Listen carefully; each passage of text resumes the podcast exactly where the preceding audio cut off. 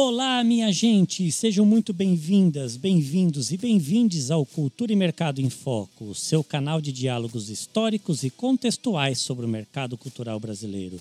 Hoje vamos trazer um tema que faz parte das discussões ligadas ao fazer cultural em nosso país: a representatividade LGBTQIA, negra, indígena na cultura. Aqui quem vos fala é Marcel Vitorino, sou homem branco, cis, careca por falta de opção estou usando uma camiseta cinza escura. Junto comigo estão Dani Torres, sócia do Cultura e Mercado, e três super convidados que têm muito a dizer sobre esse assunto: Ivan Barbosa, Jacó Oliveira e a drag queen Mama Darling. Gente, sejam muito bem-vindos ao nosso podcast. Eu quero começar uma tradição nossa aqui do nosso podcast, perguntando: quem são vocês na fila do espetáculo? Dani?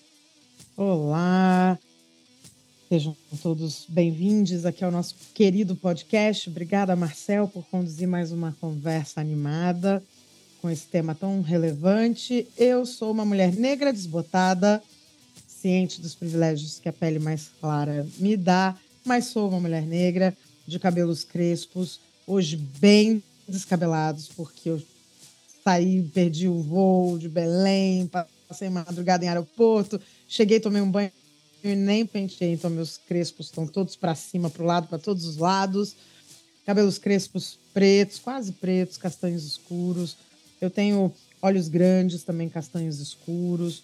É, é, um, um, nariz, eu esqueço sempre o nome certinho desse, desse nariz, tem uma nomenclatura, mas é um nariz grande, de grandes buracos, uma, um, uma boca sempre muito sorridente, queixo fino.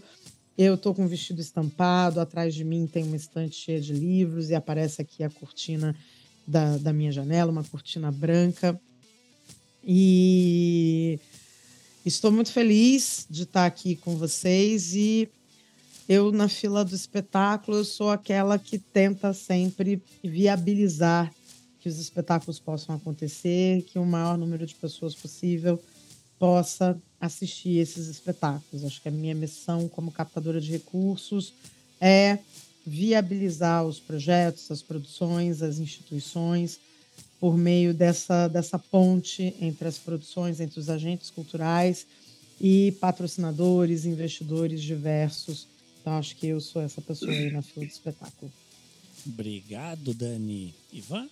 Oi, gente, tudo bem? Boa noite, bom dia e boa tarde aí para o horário que quem for é, ouvir o podcast, né? É, queria agradecer muito a oportunidade de poder falar, de poder trocar, de poder aprender e, e, e construir junto com vocês. É sempre maravilhoso estar com a, a Dani, Marcel, tô conhecendo hoje, Jacó, é, Darling também. Então, muito obrigado. Eu sou um homem negro, né? Eu tenho dreads no cabelo, apesar é, da minha, do meu histórico familiar de ter pessoas indígenas, nordestinas, é, negras também.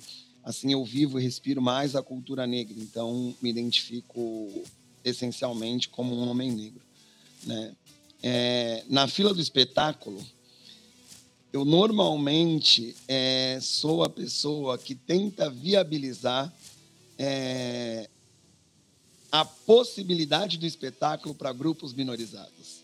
Né? Então, e esse tentar viabilizar, ele nasce do tentar viabilizar para mim mesmo, ser parte, participar, poder controlar minhas narrativas artísticas, comunicacionais, sempre foi uma questão, porque para além de tudo isso que eu comentei que eu sou, eu sou uma pessoa verdadeiramente periférica, moleque de rua mesmo, moleque de farol, maloqueiro, boleiro, sambista. Então, é, quando a gente começa a, pô, sei lá, querer estar, querer pautar nosso lugar no, lugar no mundo, a gente começa a perceber que isso não é muito possível, né? E toda a minha trajetória no trabalho com cultura, né, parte desse processo de fazer parte, poder fazer parte e também oportunizar para os meus e para os próximos a mim, né, é, esse lugar é, no cenário da cultura. E aí, desde a produção de fato, né, eu canto, eu danço, eu faço samba, até o processo de produção de bastidor, de inscrever projetos, de correr captando recursos. Eu tenho um trânsito assim bem interessante, né? Já rodei bastante, já fiz um pouco de tudo, mas basicamente eu resumo a isso, né? Eu sou o cara que oportuniza, tenta oportunizar é, a cena cultural para além da reflexão antropológica, né? Da produção cultural para grupos minorizados. Muito bom, Ivan. Obrigado. Jacó? Bom dia, boa tarde, boa noite aí, né, para todos, todas e todos. Eu sou Jacó Oliveira, sou indígena em contexto urbano, é, fazendo minha audiodescrição aqui. É, sou esse indígena em contexto urbano com esse tom de pele avermelhado, que dependendo de qual grupo social aqui, eles vão me chamar ou de negro ou dependendo vamos chamar de indígena, ou vamos chamar de branco mesmo, dependendo, sempre tem assim, é, grupos diferentes que vão te ler de forma diferente na, na sociedade, mas eu me, me declaro como homem indígena, é, porque ainda não tem a terminologia afro-indígena. Essa é uma, é uma luta política importante também de marcar. Agradeço aqui a Marcel, a Dani, a, a Mama Darne, a, a, a, meu amigo Ivan aqui, é, concluindo, né, gente, minha, minha audiodescrição. Então, tô com um fone de ouvido preto, meu cabelo é preto, ele é volumoso, tem cachos aqui, é, tem o bigode, tem uma, um cavanhaquezinho assim, é, bem tímido, assim, coisa, coisa pouca. Tô com a camiseta preta, uma, uma um, um, casaco cinza escuro, fundo aqui da minha da minha da minha tela que ele tá ele tá com quadro, tá pintado também de, de rosa, que é uma placa da Marielle, algumas revistas ali em cima. Onde quem sou eu na fila do espetáculo? Uh, olha, muito identifica aqui, né, com o fórum da, da, da conversa. Eu sou, sempre falo isso, é uma frase passada para quem me conhece. Eu sempre estou atrás das cortinas. Então, no espetáculo estou atrás das cortinas. Sou essa pessoa que viabilizo também, faço parte das reflexões, sou fazedor de cultura, toco em um bloco de cultura afro-brasileira, é, faço isso toda semana como uma, uma oportunidade de melhorar a minha saúde física, psicológica, é, estar com as pessoas que estão dentro é, dos meus ciclos de amizade, de confiança nessa luta, indo lá em assembleia brigar pelos direitos da, da, do setor da cultura. Então, sempre estou articulando também é, nesses lugares, dentro dos grupos e fazendo cada vez mais esse trabalho que precisa ser feito, né? Às vezes ele vai ser de carregar um galão de água numa casa de cultura de quebrada e às vezes vai ser fazer um, um, um trabalho, um projeto grande. Então tem, tem, fazemos de tudo sempre atrás do, da cortina e quando precisa a gente também sobe no palco para tocar um, tambor, sim. É, é uma coisa maravilhosa que a gente gosta. Então é isso. Sou nordestino, sou de Vitória da Conquista, Bahia, cresci numa ocupação. Estou é, em São Paulo há 17 anos. É, sou migrante, então, no território brasileiro. Minha, minha raiz é essa que migrou anos 60, 70, 80 para construir o, o progresso do Sudeste e que passa por todos esses essas mazelas de inclusão que a gente vai discutir bastante aqui sobre representatividade também, acho que. Ótimo, obrigado, Jacó. É isso aí, mamá, vamos lá. Boa noite a todos, bom dia, boa tarde. Eu ia até usar um meme e dizer bom dia, Itália, boa noite, Brasil, boa tarde, Japão. Eu sou a Mama Darling, Sou um homem gay, cisgênero, branco, de olhos verdes e dou vida à drag queen Mama Darling, que é a fundadora do bloco Minion Queens. E hoje eu estou com uma grande peruca cor-de-rosa, que parece um grande algodão doce, colares de pérolas rosa, um vestido cor-de-rosa de tule. E não vou dizer que estou de salto alto, que eu estou de tênis, que não aparece o pé. Estou maquiada, Uh, e quem sou eu na fila do espetáculo? Eu sou do espetáculo, do maior espetáculo do planeta, que é o Carnaval. Então, quem sou eu na fila do espetáculo? Aquela que sobe em cima do trio e leva essa festa democrática e popular, que é o Carnaval brasileiro, para a cidade de São Paulo. E eu já dá. Excelente! Obrigado pelo convite, obrigado por estar aqui com vocês. Prazer conhecer todo mundo. A minha professora eu já conhecia e estou encantada com os outros meninos que estão aqui. Todos lindos! Obrigado, mama. Vamos que vamos pro nosso papo. Hoje promete, hoje promete.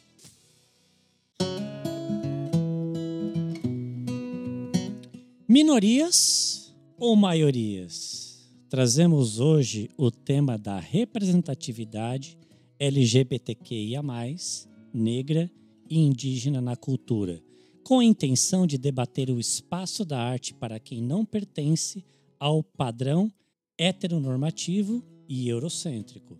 A representatividade é um espaço político de afirmação e é fundamental para a compreensão das diversas identidades, além de ter um passo fundamental nas lutas por defesas de direitos, como os territoriais, de combate ao racismo, de garantia ao direito à vida e também vale lembrar que estamos falando de três perfis que são exterminados na sociedade brasileira. A que mais mata, LGBTQIA, no mundo, com índices de pessoas pretas assassinadas diariamente, escandalosos e que extermina há séculos os povos indígenas. Representatividade, na opinião de vocês, pode ser o caminho da inclusão? Olha, eu posso dizer o seguinte: eu, eu não disse na minha autodescrição, mas eu vou dizer agora. Além de, de ser essa drag queen que sou hoje, eu venho do mundo corporativo. Eu trabalhei por 24 anos numa grande companhia aérea, na American Airlines. Eu era um executivo de contas, cuidava de novos negócios. E, e eu posso te dizer que eu não fiquei 24 anos na mesma empresa simplesmente porque eu gosto de andar de avião. Não porque eu me vi representada ali. Mas eu digo isso com todo o meu privilégio de ser um homem cisgênero, branco, dentro da sociedade estruturada como tal. Agora, quando a gente fala de representatividade uh, e, e afirmar que isso é inclusão, eu sou da seguinte opinião: quando você se vê representado aonde você está, seja na cultura, seja no mundo corporativo, seja onde for, uh, você consegue se imaginar lá dentro também. Então, é uma coisa muito importante. Eu vou só dar um exemplo agora, que não é o meu lugar de fala, mas esse ano eu vi a ópera Guarani, no Municipal, uh, com a participação de indígenas. Então, aquilo para mim, se você, como uma pessoa indígena, se vê representado numa ópera que fala de indígena sem ter indígena, não, não, né? Então você não vai se ver representado. E esse espetáculo que eu vi, eu senti muita representatividade e ao mesmo tempo aquilo era inclusão, né? Eu acho que a representatividade, onde quer que esteja, uh, é um caminho para inclusão, sim. Primeira coisa, né? É, representatividade, ela importa, ela gera inclusão e ela não só que não somente existem algumas camadas de, de, quando a gente vai falar sobre esses temas. Acho que a primeira coisa que a gente tem que fazer é pensar em problema, no problema, né? E o pri principal dele está muito cercado nessa primeira pergunta: minorias ou maiorias? E aí a gente começa a qualificar as coisas de uma maneira material, assim, técnica. A gente já sabe, por exemplo, que a população negra pelo IBGE, que é a soma de pretos mais pardos, ela representa hoje 56% da população brasileira. Ponto. Sabemos também que a população indígena teve um crescimento de 90% em relação ao censo anterior. Então, e, e cada vez mais a gente está vendo essas discussões, elas vindo à tona de uma forma muito mais qualificada é, do que a gente teve antes, muito por conta de questões políticas de inclusão. Olha aí. Então, é, e essas questões políticas de inclusão relacionadas à, à, formação de novas pessoas dentro da universidade e tudo mais. E aí você tem aqueles 3 milhões e meio de, salvo engano, acho que é isso. É, é, tá entre isso, acho que não passa de, não passa de 10 milhões de pessoas que entraram no, na universidade pelo ProUni. Eu fui uma dessas figuras. E isso marca uma jornada de inclusão que é, que é eu tenho muito pensado sobre isso, feito um processo de, de histórico pessoal para entender um pouco como é que, a partir do momento que eu chego aqui em São Paulo, é, e, e me identifico muito com a sua fala, Ivanda, de estar imerso dentro da cultura negra, porque foi a que me forjou na rua, dentro da ocupação, junto com a, com a cultura indígena, que é tão apagada que você não sabe que o que você está aprendendo é uma cultura indígena, assim, sabe? É umas coisas que e, e, e a, o meu trabalho hoje ele me permite cada vez mais bater nessa tecla no sentido de, poxa, quando vai falar de estudo sobre raça, pega ali e fala específico do, do, do pessoal da comunidade preta, tal, porque de fato tem uma força política construída ao decorrer de muito tempo por muitas pessoas muito competentes que fizeram o que a gente tem hoje estabelecido, a, a, a, o pouco de direito que se tem é, dentro da documentação, pode-se dizer assim, porque na realidade esse direito ele é negado a todo instante. Não fosse isso, a gente não estava discutindo os dados alarmantes, tanto de desigualdade quanto de morte.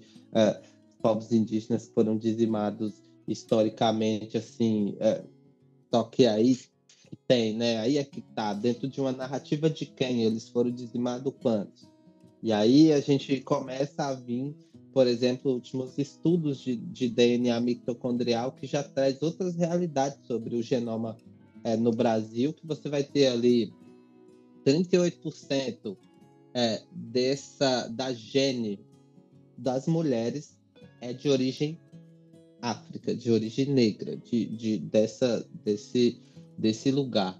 E logo na sequência você vai ter 34% de pessoas originárias de América, do continente americano. Então você tem uma distribuição. Isso hoje, esse estudo ele não é tão antigo, acho que ele é de dois. Primeiro que eles começaram a fazer essas medições foi em 90. Então, e esse estudo qualificado no Brasil, esse pré-estudo, ele saiu depois de 2020, 19, 20, salvo engano, acho que aí na, na edição a gente pode ali pesquisar direitinho, mas a composição é essa, isso se mostra no fenótipo das pessoas e é importante a gente olhar para isso. Eu cheguei nessas reflexões, nessas discussões, fui conversar com aliados do próprio movimento negro, que eu luto, tô dentro, faço as coisas, estamos lá, brigo, ixi, vai cortar aqui, né? Sai na mão, tem... a gente vai, a gente está. O, muito do que, se, que eu tenho de repertório enquanto cidadão foi forjado na cultura de rua, na capoeira, no hip hop, nos blocos afro. Então, é o que vai construindo a gente dentro de uma roda de coletividade que não é novidade, principalmente para os mais velhos. Todas essas coisas que eu trago aqui para fazer esse esse apanhado mais antigo das coisas, mais parte do material, né, do parente que você vai conversar, da tia que você vai perguntar, de, de lá de onde veio, de onde é o rio, em qual era o lugar que a gente cresceu, lá tinha o quê, comia o quê, qual era a religiosidade, qual a festa popular, qual é. Aí a gente começa a recortar para o lugar da economia criativa, da cultura, da, e aí você tem ela como muito do, do, do, do meu insumo de investigação está nesse ofício. E ele foi ele que me forjou desde a minha primeira carteira assinada foi a economia criativa dentro do setor texto, que aí é uma outra história que a gente vai conversar aí ao decorrer do negócio. Mas é interessante também, porque foi pelo trabalho de costureira que minha mãe estava fazendo dentro da fábrica, ela virou cozinheira dessa desse empresário que era de Sorocaba e é ele que por isso a gente vem para São Paulo nessa nesse movimento de êxodo. Então temos muita conversa aí hoje para hoje, vai ser muito bom é, trocar com todo mundo. Acho que de, de, falar sobre representatividade, minoria e maioria vai ser muito importante passar por reconhecimento de quem a gente é, qual é o dado. E isso não sou eu que estou falando, isso, é, quem está falando é, podemos citar Lélia Gonzalez, que falou isso há muito tempo, assim, 89. Milton Santos também falava isso, então muito importante que a gente olhe um pouco para essas gerações ali para voltar na régua e no compasso, fazendo os devidos ajustes geracionais que a gente tem hoje, né? Então, é complicado que é um tema complexo, né? E para tratar assim dentro de um período curto é difícil, mas eu vou tentar é, pragmatizar um pouco. Primeiro, para a gente falar assim, pô, representatividade, a gente tem que refletir sobre o que é representatividade e também sobre essa questão de minoria ou maioria. Ao meu ver, essa questão e esse ponto de minoria ou maioria tem que ser refletido é, não pelo número, porque não importa se os indígenas são uma minoria na população. Eles são um grupo minorizado por forças é, violentas, eles foram dizimados. Então, não importa que os, uh, os grupos de pessoas negras sejam maioria na população, né? É, também somos um grupo que sofre hoje o genocídio, né? Então, o genocídio não findou, o apartheid não findou, né? Então, isso tem que ficar muito evidente, né? E não claro. É... Outro ponto é a representatividade importa. Representatividade onde? Se a gente for pegar essa questão de cultura, que é o que a gente está trazendo e o que a gente está discutindo, o tema ou o termo representatividade é, precisa ser muito criticado. Por quê? A cultura é a produção humana de um grupo. Então, cada cultura já tem a sua representatividade posta. Grupos de pessoas que vivem em periferias, e aí a gente fala, mesmo dentro de São Paulo, são distinta, distintas periferias, é, eles já têm suas culturas, seus modos de vida, seus processos religiosos, seus trânsitos sociais. Então, a representatividade já existe. Então, eles são representados por esta população. O que a gente tem que pensar e refletir, ao meu ver, é que precisamos incluir estes grupos no centro da decisão e da narrativa sobre seus modos de vida, sobre seus modos de produção artístico-culturais. Por quê? Porque a produção de cultura é o que combate diretamente os processos de epistemicídio, de morte cultural e também, consequentemente, de morte econômica, de morte na ponta de bala, de morte pela desumanização. Então, é, o que, que a gente precisa pensar?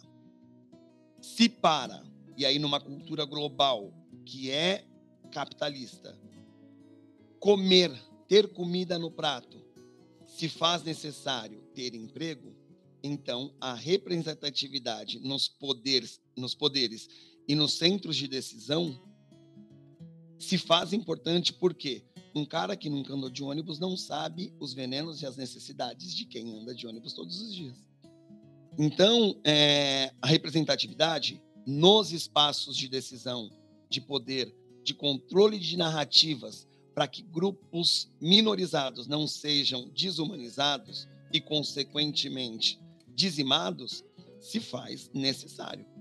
Então, é, quando a gente pede, por exemplo, uma mulher negra no STF, não é uma decisão estética, não é uma decisão é, que meramente pauta uma questão de diversidade ou inclusão. É uma questão simbólica que muda as tomadas de decisão de toda a estrutura de poder do judiciário para questões de tamanha complexidade que jamais homens e mulheres brancas vão refletir com a mesma crítica que uma mulher negra.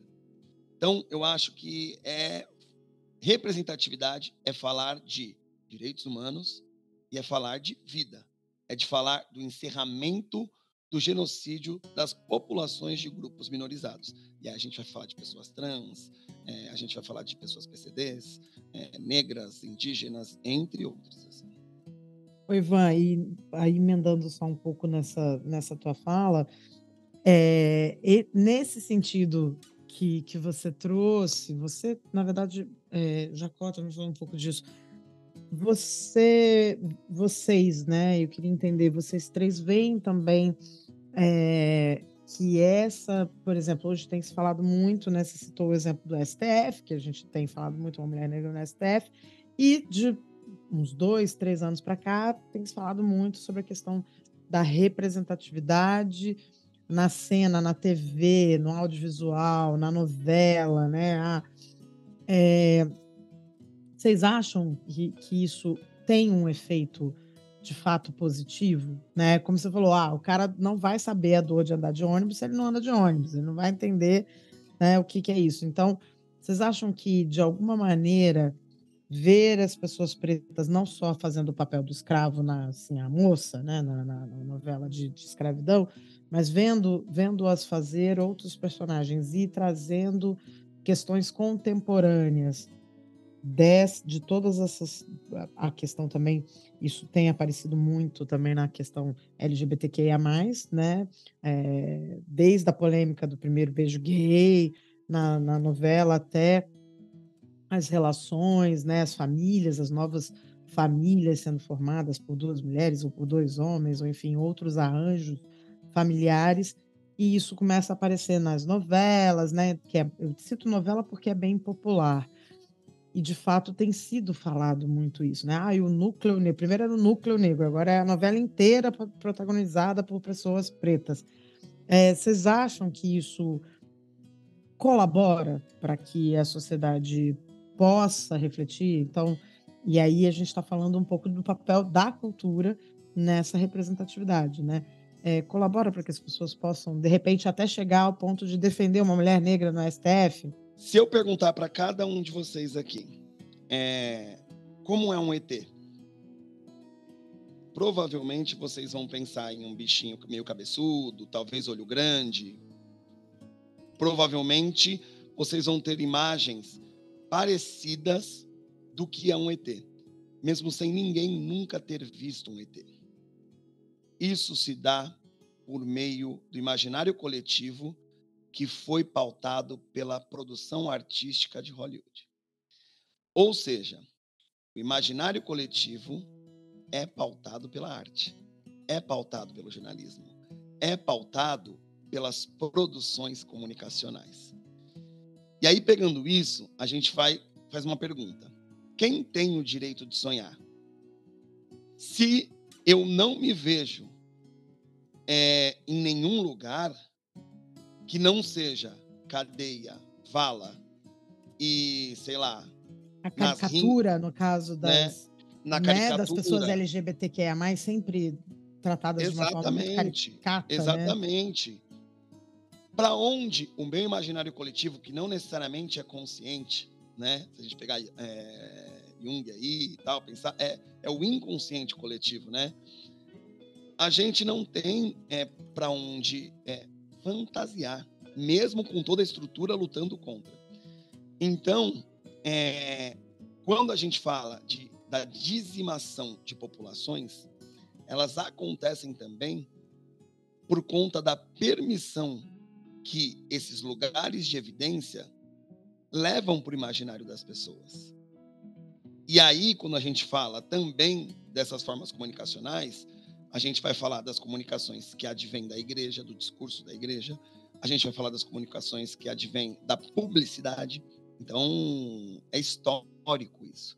Então, a importância do, do, do, de pessoas e papéis, e aí a gente fala da novela, fala do cinema, mas a gente pode falar em todos os aspectos de evidência, né?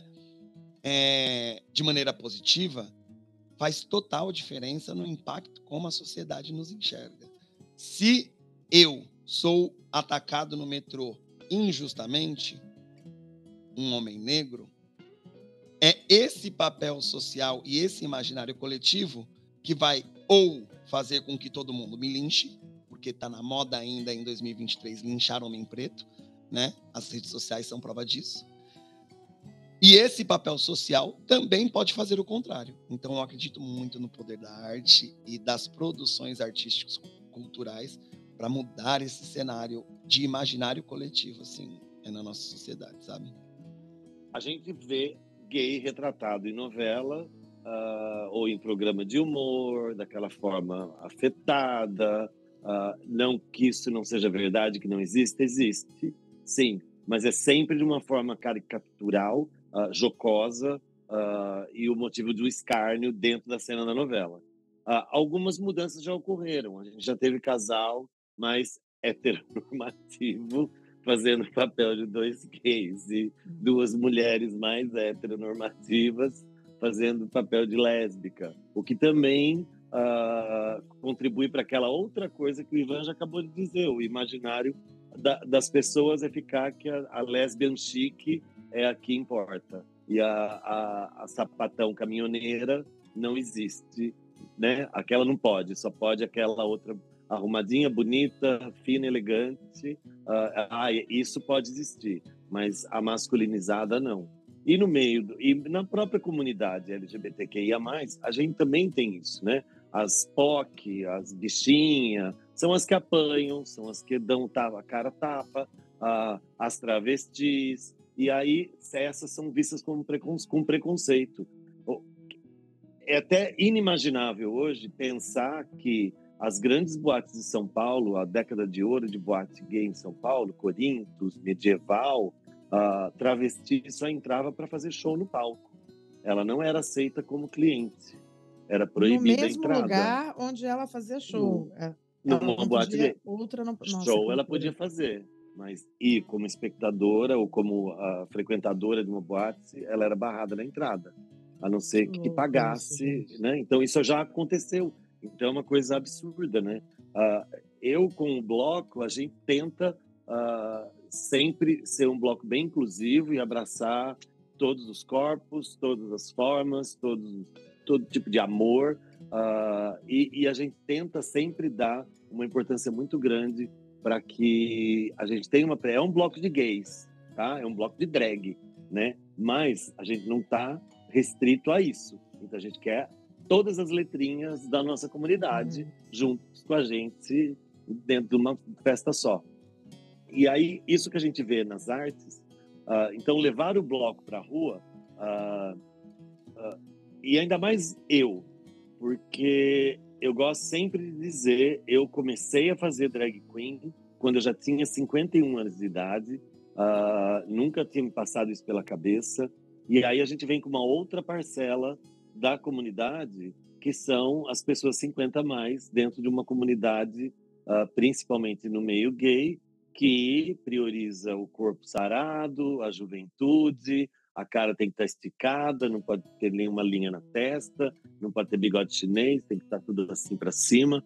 Uh, e às vezes eu sinto muito que sou bem aceita de drag, mas depois de menino não, a não ser que saibam que eu sou eu, né? Aí ela tá blindada. Ah, é a drag, disfarçada. Uh, então, eu acho que eu luto contra tudo isso. O preconceito dos contra os 50 mais, a história de ser um bloco que realmente abrace todas as letrinhas uh, e não fique restrito a, simplesmente aos gays e às drags. Uh, e drag queen é uma arte. Então a drag não é, não tem gênero, ela não tem orientação sexual. Qualquer pessoa pode fazer a arte drag uh, da forma que seja ela mulher, homem, sapatão, viado, trans, travesti, o que for. qualquer, qualquer pessoa pode, que é uma arte. E foi essa arte que eu abracei com 51 anos de idade. Já tô eu, eu sempre adoro falar que eu tenho orgulho de ser uma drag 50 a mais. Mas logo eu já vou ter que começar a falar que eu sou uma drag 60 a mais. e vou falar com mais orgulho ainda. é uma passa. drag tá inteirona, tá lindona, tá ótimo. Jacó, quer comentar? Sim, eu, eu concordo que colabora. Inclusive, acho que aí tem não, não só coisas é, positivas, mas também pontos de atenção muito importantes, né? Porque qual o estereótipo a gente está reforçando quando a gente entra nesse tipo de, de discussão, de, de negociação, de ação, né? Que é essa, essa produção da cultura que Mama coloca muito bem aqui. É, e nesse imaginário coletivo que está tá ali sendo construído. Muito, muitas vezes a inclusão ela está no lugar de tokenização, que é quando você faz pouca ação por um determinado, uma determinada causa ou nenhuma, e você, porque vai aparecer em algum lugar, você vai lá e contrata alguém que tem aquele fenótipo que pertence àquela comunidade para ali estar apenas representando, parecendo comercial de lanche, né? Meramente ilustrativo, aquela coisa assim. É, isso é, um, é um, uma prática que agora, gente, está, as redes sociais estão aí, o povo está cobrando. A, a, geração, as gerações digitalizadas, que não é só a Z, mas que está muito nela, Millennial e Z. Então, esse pessoal está vindo cobrando forte o que você, o que você mostra do que você apresenta de fato. E aí você cai nesses truques, e muitos desses truques são coloniais. Krenak, ele fala, Ailton é, Krenak, escritor, ele fala um pouco sobre esses truques coloniais, né? Como eles chegam, eles chegam com essa estereotipação, ele chega é, te colocando, por exemplo, chama para aparecer na novela, está você lá. É, muito, muito, um caso muito bom desse é o caso da Marta, na, na representatividade no esporte, por exemplo, que não fechava com as marcas porque o pessoal não queria pagar para ela algo equânime em relação ao que se recebia ali do, do gênero oposto. Então, quando é para a gente entrar um pouco sobre esse lugar de estar retratado nos personagens, como você traz, Dani, é, muito vai contar muito o papel desse personagem naquele contexto, vai contar muito a pesquisa que esse espetáculo tem sobre aquele contexto, muitas vezes e aí isso acontece muito, é, que é as estereotipações. Para assim, se você não for branco no audiovisual brasileiro, você vai cair na, umas estereotipações sinistras, assim. O pessoal, muito do, do Sudeste que produz, acha que todo o Nordeste é de um jeito, teve, teve piada disso, tem muito desse pessoal que não entende essa pluralidade, tem muita gente que estereotipa por exemplo, quando vai falar de brasileiro lá fora, então você tem muitas coisas. Tem gente que acha que no, no sul não tem indígena ou não tem negro, não tem gente preta. Não, então existem uma. Só que aí você corta assim, nação dos Guarani concentrada no sul-sudeste. Então, pessoal, é, é, do, é do trecho. Que é o momento de descoberta, as pessoas Ué, jura? Né? A gente pensa em indígena, pensa Amazônia. Pensa em negro, pensa Bahia, Recôncavo Baiano ali, ou é, é, o negro favelado carioca. É, é, meio isso, assim, né? E não tem noção, né? Sim, ou que, que todo, todo mundo em São Paulo fala aquela gíria marcada, e aí a pessoa vai, vai ser uma gíria de, de, de uma quebrada específica é, zona urbana, que tem isso, né? Dentro, da, dentro das periferias tem zona rural também, e ali é um legado caipira, por exemplo, de manifestação cultural tradicional, extremamente valioso, que é o pessoal do jongo. Então, tem uma multiplicidade de, de coisas que a gente precisa olhar até onde vai a pesquisa de quem está retratando e também a intenção daquela pessoa. É, e, e se monitora, sabe? Se a pessoa está falando disso, ela está monitorando, ela está olhando. ela tá quando a pessoa chega no nível Dani, de monitorar o próprio recor os próprios recortes minorizados de direito que tem dentro das suas organizações, seja ela que atua diretamente como empreendedor, seja ela quem faz para o seu próprio projeto, independente, assim, ó, numa banquinha de, de, vender picolé, se ali você considera é, que não vai se trabalhar é, só um perfil, que você quer uma multiplicidade, que você está olhando para isso de uma forma individual e coletiva ao mesmo tempo, aí a gente entende que, poxa, talvez essa pessoa vai defender uma mulher negra no STF no futuro. Uhum. É uma grande jornada, assim. Eu atuo com, com isso há um tempo e a gente entende que é como se fosse qualquer outra linha de conhecimento, gente. Você tem jornadas de camadas que você começa e você vai passando. Mas, mas isso que você falou me dá gancho para duas, duas questões que estão aqui na nossa, na nossa pauta, no nosso radar. Que é o seguinte: primeiro, acho que tem uma coisa que a gente aprendeu com as pessoas com deficiências, que é o, o nada de nós sem nós, né? Nada sobre nós sem nós. Eu acho que isso que você trouxe, Jacó, fala um pouco disso, né? De que para quando a gente fala de intencionalidade, quando a gente fala de estereótipo, de imagem, né, que, que o Ivan trouxe, Mama também, é necessário que a gente tenha mais gente é, preta, indígena, gay, LGBTQIA+, né, trans, enfim, toda, é, todas as letras, mais gente com deficiência fazendo essas produções, né? mais gente contando essas histórias, produzindo, fazendo roteiro, fazendo direção, fazendo. Não é só sobre aparecer na telinha, não é só sobre ser o ator na novela, mas ser o diretor da novela, né? Ser o roteirista, ser o escritor, enfim. Acho que isso do nada de, de, de nós sem nós, acho muito válido para a gente trazer para esse campo da representatividade que a gente está conversando aqui.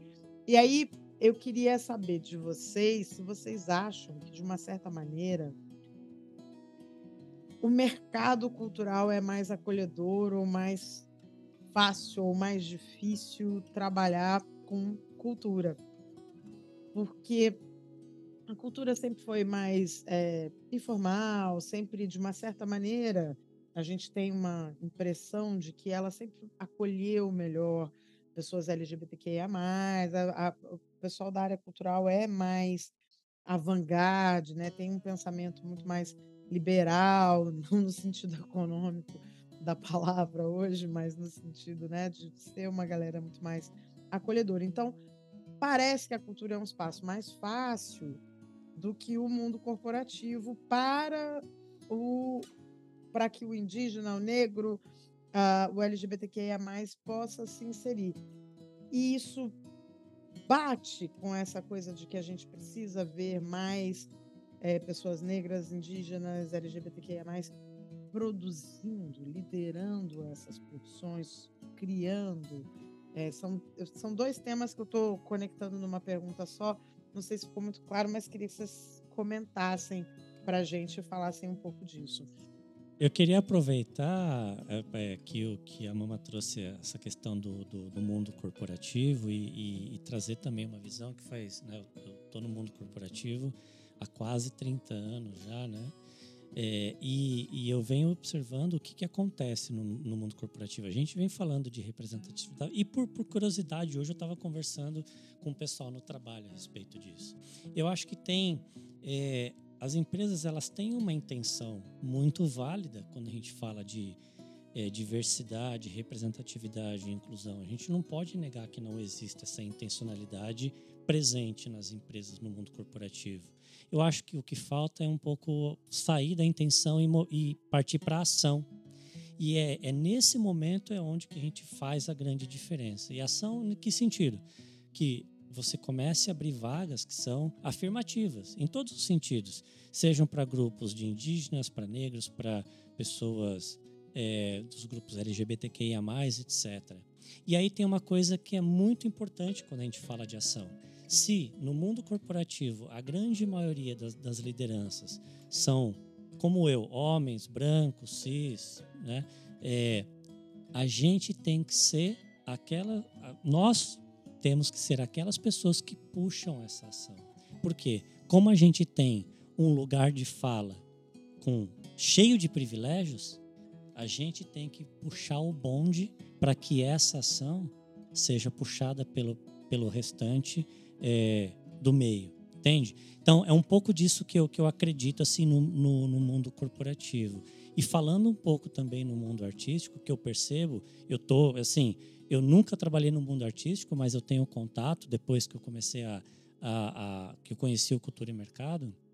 O que eu percebo é muitas dessas pautas acabam ficando escondidas dentro da gaveta também. Né? Por mais que tenha uma abertura maior de se, de se é, dar a liderança para esses grupos que são minorizados, as pautas elas ficam escondidas. É o que vocês comentaram aqui. É o, é o hétero fazendo o papel do gay numa, numa produção artística. É, o, é, é uma pessoa que enxerga fazendo o papel do cego para representar um, um PCD. E assim por diante. A Dani falou de novela, e novela a gente sabe que atinge praticamente todos os lares brasileiros. Uh, tem uma novela agora, eu não sei a história, não sei enredo, e nem me lembro o nome da atriz. Ela, inclusive, deu uma entrevista para a Mônica Bergamo domingo, eu li ontem, não, não me lembro agora. É, ela é uma trans e, pelo que eu entendi na novela, ela faz só um papel de uma mulher casada com, com um cara. Ponto. Não faz papel, estou fazendo papel de trans. Ela é uma trans fazendo um papel de atriz. Ela está sendo atriz. Ela, está, ela representa uma mulher que é o que ela é. Ela é uma mulher, né? Então isso eu também acho bacana, isso eu acho um passo à frente uh, de tudo. E que quando você fala, uh, Marcel, do mundo corporativo, que falta muito, eu faço muita palestra em empresa uh, e infelizmente é mais no mês de junho, né? No resto do ano, bicho. E aí a drag fica sem job. Mas... Infelizmente, inclusive pelos motivos financeiros, né? Inclusive por isso. Principalmente por isso. Mas eu sempre digo, uma vez eu ouvi numa palestra de, de uma pessoa, uh, uh, ele disse assim que diversidade é que é uma festa. Uh, você convida um monte de gente. Isso é diversidade. E inclusão é nessa festa você tirar o outro para dançar. Né? Então, se você tem uma empresa que só fala da diversidade, da inclusão, mas ela não tem um processo seletivo inclusivo, ela nunca vai ser inclusiva, porque ela não vai estar uh, tá capacitando ninguém uh, dentro do mercado de trabalho que seja da comunidade LGBTQIA+. A não ser que ela pegue um cis branco igual a mama para uh, ah, botar de como a chapa de frente, entendeu? porque a minha drag foi abraçada pela empresa e eu fiz uma coisa que foi o contrário. eu eu não nasci na boate, eu nasci dentro de uma empresa praticamente, e a empresa me abraçou e eu ganhei uma visibilidade muito maior pela empresa, uh, mais do que pelo bloco Mio Queens, que é um bloco gigante. Então, só para você ter uma ideia do grau que a empresa estava quando me abraçou e me fez, uh, me, me, me deu a, o cargo de porta-voz da diversidade. E sempre nas empresas eu gosto de dizer que o papel do RH é muito importante, não só por, por criar esses grupos de afinidades, que eu sei que a gente vai falar disso, uh, mas também uh, responsável por ter um processo uh, seletivo que seja inclusivo. E, e, a gente sabe que olha, o nosso país, uma pessoa cis, gay, cis, que perde emprego, ela consegue se recolocar no mercado em média em três meses. Uma pessoa trans com a mesma qualificação leva até dois anos para conseguir uma vaga de volta ao mercado de trabalho. Essa é a média das pesquisas, que é uma coisa absurda, né? Queria falar algumas coisas sobre esses pontos assim que a gente trouxe, né? Sobre o mercado cultural ser ou não mais acolhedor, sobre essa parada do corporativo que o Marcel trouxe, assim, né? Que é importante, né? A gente refletir também, né? E sobre os processos de inclusão, né? É, infelizmente, eu não quero ser aqui o porta-voz do, do, do, do, fim do mundo, não, tal. Mas, pô. Tô com medo do Ivan, tô com medo do Ivan. Eu também sou um cara forjado no corporativo, trabalhei em gigantes globais, né? É, assim como a trajetória da Dani, a gente passou por empresas financiadoras de cultura, então a gente transitou sobre esse mundo, né? A gente, inclusive enquanto parceiros, a gente prestou consultoria para a estruturação da, de uma, da organização social, né, da instituição social, da, da OSC, de uma gigante mundial também, e aí, ah, tipo, bem empresa, antes. Né? É, braço social de uma empresa. É. A gente grande. fez junto esse braço social. E antes desse boom da inclusão e da diversidade, a gente está falando aí, sei lá, de quantos anos atrás, a gente já estava discutindo Nossa. e pautando inclusão no processo de seleção.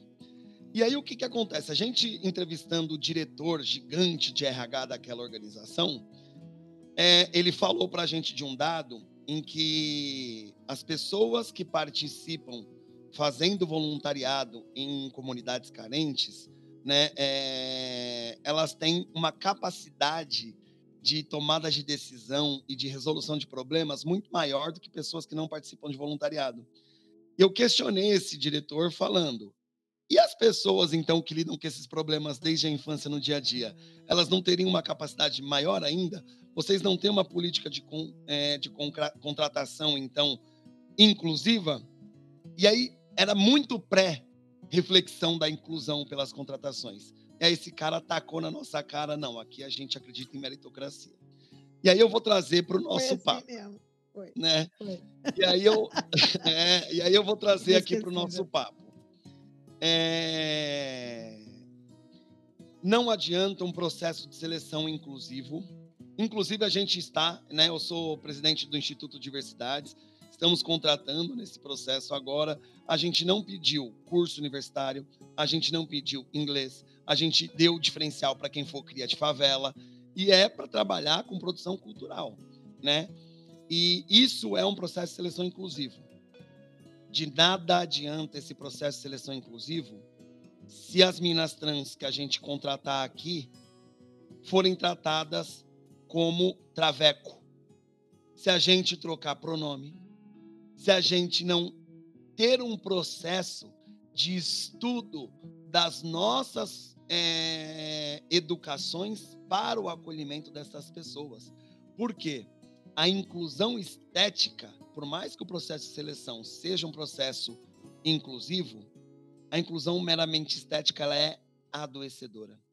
Se eu acolher essas pessoas mesmo sem ter pedido o curso universitário, e chegar no dia de uma tomada de decisão, eu não levar em consideração a reflexão dessa pessoa contratada de um grupo minorizado que eu não conheço, impede igualdade com a pessoa que tem mestrado aqui, eu estou fazendo uma contratação meramente estética, porque eu não valorizo o processo de construção cultural dessa pessoa. Se na festa de fim de ano eu contratar uma pessoa favelada na minha multinacional e um grupo de pessoas pretas, e aí lá na festa de fim de ano só tocar ópera, eu não fiz um processo de inclusão cultural. Eu não faço parte dessa festa no fim de ano, porque se ela não tocar funk, se ela não tocar samba, se ela não tocar. E aí eu tô falando só o detalhe da festa. Porque, na verdade, eu também fui token de contratação de grupos de diversidade e de pessoas que eu fazia reunião na empresa e eu ia sa sair para almoçar na rua e as pessoas não me cumprimentavam. Onde é, eu era chamado num cafezinho, ah lá o filho da cota, né? Então, esse processo de educação, primeiro tem que partir de quem contrata, né? Esse é um ponto. O mercado cultural é mais acolhedor? Não. Por quê? Porque o mercado cultural é dominado pela branquitude. E aí, quando eu falo branquitude, eu não estou falando de pessoas brancas. Existem pessoas brancas incríveis, parceiras, lutadoras que correm junto conosco. A branquitude é um sistema de manutenção de poder. E o mercado cultural também está na mão desse sistema. Dani, você sabe melhor do que ninguém. Você perguntou, mas o dinheiro da cultura circula nas mãos de pessoas que respiram a branquitude. E aí, para a gente finalizar, Marcel, você falou que as empresas têm é, boa vontade na inclusão e na diversidade. Discordo de maneira veemente. Acredito que poucas pessoas dentro dessas empresas lutam diariamente pela inclusão e pela diversidade. Essas pessoas estão em cargos de liderança pelo chorume do capitalismo. A merreca da merreca da merreca do dinheiro. Porque a gente vê, por exemplo, uma organização que a gente conhece muito bem, eu e a Dani, que, por exemplo, tem um instituto social que financia projetos para gente preta de 20 mil reais, mas que financiou com bilhões a reforma da Previdência, a reforma da PEC dos tetos e a reforma trabalhista. Então, essa organização, na verdade, ela faz uma manutenção do poder, uma manutenção da branquitude nesses espaços. E aí, as poucas pessoas, falando de representatividade, que conseguem acessar os espaços de poder dessas, dentro dessas organizações, lutam diariamente, perdem sua saúde mental para pautar o mínimo, o mínimo de verdade. Assim. Então, é, eu acho que a gente tem muito a avançar, mas eu acho que a gente deve esse muito aos poucos remanescentes que continuam no mundo corporativo lutando por nós. Eu não consegui, não, não venci essa guerra, assim, adoeci. E muita gente também adoeceu, sabe? Olha, complementando aí, Ivan, acho que eu, um, um, saiu é, esses tempos agora, nesse mês, a gente está aqui em outubro, é, o Guia para Empresas Como Combater Desigualdade no Brasil, pelo Instituto Etos. Eu dei uma, uma puxada nessa para ver. E aí tem um cenário aqui que eles trazem logo no começo dessa pesquisa, que é a diferença salarial entre trabalhadores brancos e pretos é a mesma há 10 anos. Então, assim, isso aí, Marcel, que, você, que a gente fala nesse né, negócio da intencionalidade, tem uns efeitos é, dentro do mercado corporativo. Eu fui, eu dentro das, das minhas funções de analisar estratégia de, de, de diversidade, equidade e inclusão, eu faço esses estudos. E aí a gente pegou uma coisa que é muito sintomática. Esse essa intencionalidade ela tá em, na extremidade do, do, do, CEO lá de cima, esse que tá lá sozinho, que tá indo nas conferências, que tem uma pessoa cara dando assessoria para ele não falar besteira dentro de grandes encontros e grandes reuniões. Essa figura tá um pouco mais letrada. Aí ele tem um grande trabalho de convencer alguns gatos pingados dos seus executivos, porque muito dos seus executivos já estão compactuados com uma filosofia é, estabelecida pela branquitude colonizadora neoliberal há muito tempo, que muitas vezes estão em grupos ocultos coletivos fazendo só o mal e financiando é, coisas terríveis dentro do Brasil. Isso foi muito é, conhecido e investigado, principalmente depois desse último governante é, da, da federação, que eu não gosto de citar o nome, assim, acho que é, é um, é um serviço. E essas figuras que, que estão dentro daquele círculo de poder, elas estão há muitos e muitos anos aqui nesse território, exercendo esse poder. É um poder muito grande que, assim, tem muita gente que acha que tem, mas não tem esses grandes esses grandes lá de cima são poucos que, que são aliados. E aí depois eles vão compactuar para um, uma hegemonia cultural que vai viciar todo mundo em outro tipo de subjetividade, em outro tipo de código, em outro tipo, e aí é todo tipo de cultura nociva. Aí é, é sabe, liberação de drogas lícitas que mata mais do que guerras. Então você tem um monte de uma grande bolha de, de, de, fatores que vai fazer o quê dentro no dia a dia do escritório? A massa de liderança é média liderança. Então, coordenador, gerente. Esse pessoal tá todo é, sendo já trabalhado em cima dessa lógica de não dar oportunidade, de ser, se sentir ameaçada. É, se vier uma pessoa diferente dela, já, por exemplo, viajou para fora, ela não viajou, aí já é motivo de inveja, aí já não porque a pessoa é metida, não porque e aí se instaura um grande caos no meio do, do, desse setor corporativo, que aí vai fazer o quê? A pessoa que está embaixo, que é nova geração, muito da nova geração chegando, está dentro do movimento social, está antenado com as causas, está discutindo, está pedindo para entrar nos grupos de afinidade dessas grandes organizações, esses são vedados por essas lideranças. Eles são cansados pela rotina eles ganham menos do que a maioria das pessoas, eles andam mais de ônibus. É, aí você começa um, um, monte de nível de agressão que impede essa, as pessoas de lutarem por essas inclusões que estão embaixo. A média liderança que tiver aqui no meio e quiser implementar esse tipo de coisa, ela vai sofrer represália do seu gerente, do seu da sua liderança mais alta, muitas vezes, e nem vai chegar lá no, no CEO que está todo bem intencionado. Só se ela chegar, vai ser às vezes com um top-down, uma puxada de braço assim, no escritório. Já, já vi esse tipo de coisa. Que aí a pessoa fala: Não, me conheça, a minha história é essa, eu já tenho esse trabalho, eu faço isso, eu isso e aquilo. Aí ela vai lá e consegue uma chance de implementar muitas vezes só vai ter aquela chance. Depois também vai ser queimado, porque o próprio gerente fala: ah, você não foi lá conversar? Vai lá, se vira você. Essas coisas elas não são colocadas é, para todo mundo. Só quem sabe é quem está lá no dia a dia passando por isso. E aí entra o nível das empresas de ter essa percepção desses micro-organismos crescendo e se crescendo dentro do, dos lugares.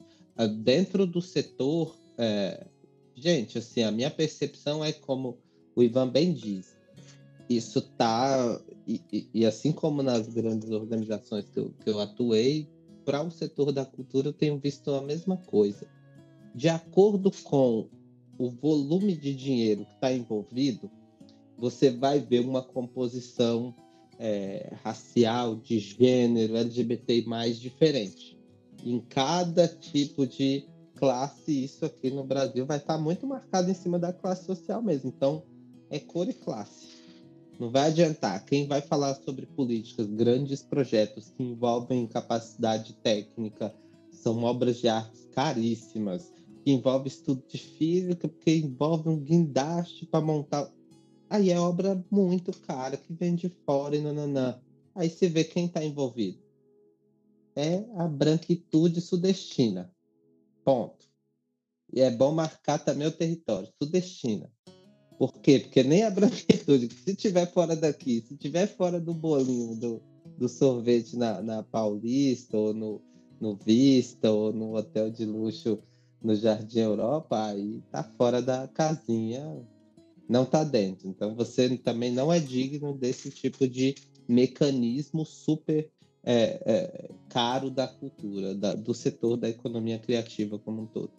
Isso eu trago para a economia criativa para estender um pouquinho mais para o mercado têxtil também. Esses mercados, eles também passam um pouco sobre isso. Tipo, estilista de, de nova geração crescendo agora com marca de upcycling, né? Que é essa, essa parada de você cuidar da sustentabilidade no discurso isso também, assim, você, se você estiver no Sudeste fazendo, aí você tá bem. Se estiver fora disso, aí você tem mais uns 4, 5 degraus de, de dificuldade estrutural para você trabalhar. E conseguir, até então, te montar uma turma de confiança para não te enganar no meio de uma urbanidade destrutiva e aí você conseguir fazer seu trabalho finalmente, sabe? Então, depois de tudo isso, aí você volta para entender, e aí é onde muita gente é pego. Será que eu fiz a conta certa mesmo para viver da cultura? Muitas vezes você fez tudo isso e aí ninguém te preparou para fazer as contas certas, para saber do calendário. E aí você tem mais um outro estigma, que é aí sua mãe já não deixa, seu pai não deixa, você perde, de, deixa de ter uma referência para entrar nesse setor. Por quê? Porque vai passar fome. Isso não é coisa de, de gente que quer alguma coisa na vida, não. Ou você vai virar programador, você vai virar influencer. Agora tem os influencers, né? Mas tá, cada dia tá ficando pequeno esse pessoal também. Então aí você vai virar outra profissão. A gente foi falar uma vez é, um pessoal é, de Cubatão sobre futuro na cultura, né? Era um, um, pessoal de quinto, sexto ano, assim, e aí eles falavam, não, a pessoa desempenhava muito ali na fanfarra, enrolava e não sei o que, bororó, e aí ela no final disso, a gente falando, olha, você sabia que dá para você arrumar um emprego, ter um trabalho digno pela cultura, não é só saber pintar, saber cantar, saber dançar. Tem quem mexe nas planilhas, que está dentro desse setor, tem que faz as pesquisas, que está nesse setor, tem o pessoal do audiovisual, tem o pessoal da elétrica, que está nesse setor, dá para você ir também, fala para sua mãe, para que as mães deixassem essas, essas crianças não entrar em outra coisa e continuar é, tendo isso como ofício. Está muito mais a nossa ação nesse lugar de provocar novas gerações e, e reivindicar de onde a gente estiver que a, a estrutura de poder esteja funcionando para que essas pessoas estejam dentro e aí muitas vezes não vai estar na política da empresa pegar ela, chamar para um almoço, trocar uma ideia sobre e aí seu VR já chegou, suas coisas já chegaram, sua...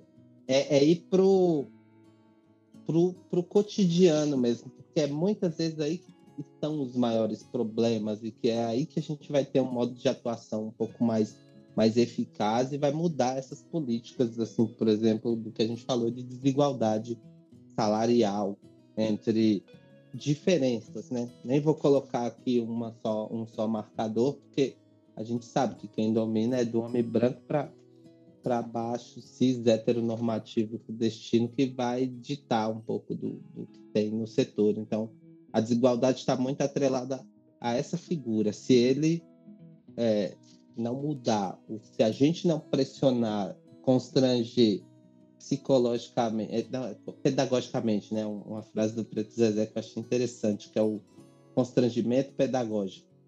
Muitas vezes é por aí que a gente vai é, exercitar, tensionar as questões. Pode ser que não dê nada, mas isso vai custar, às vezes, o seu emprego mesmo. Você vai sair porque você questionou.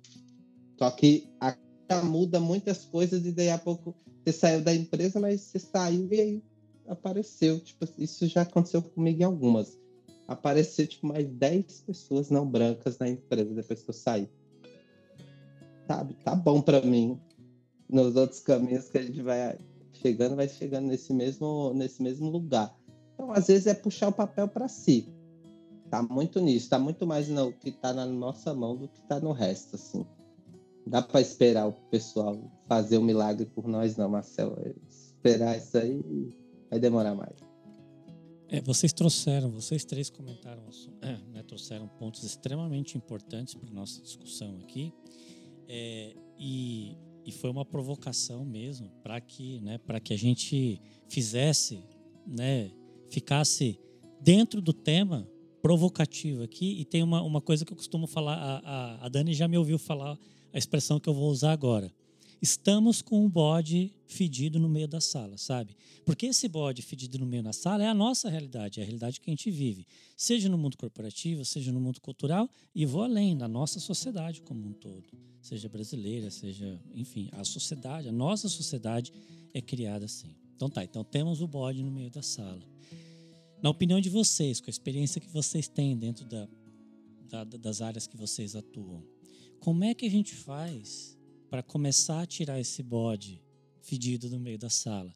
Quebrar essas barreiras, incentivar essas minorias, para que essas lutas, Jacó, como você comentou, não fique só dependendo de, é, de vocês ou dos grupos minoritários ou que são minorizados, mas também que essa luta ela expanda e que ela passe a quebrar essas barreiras da branquitude que vocês trouxeram.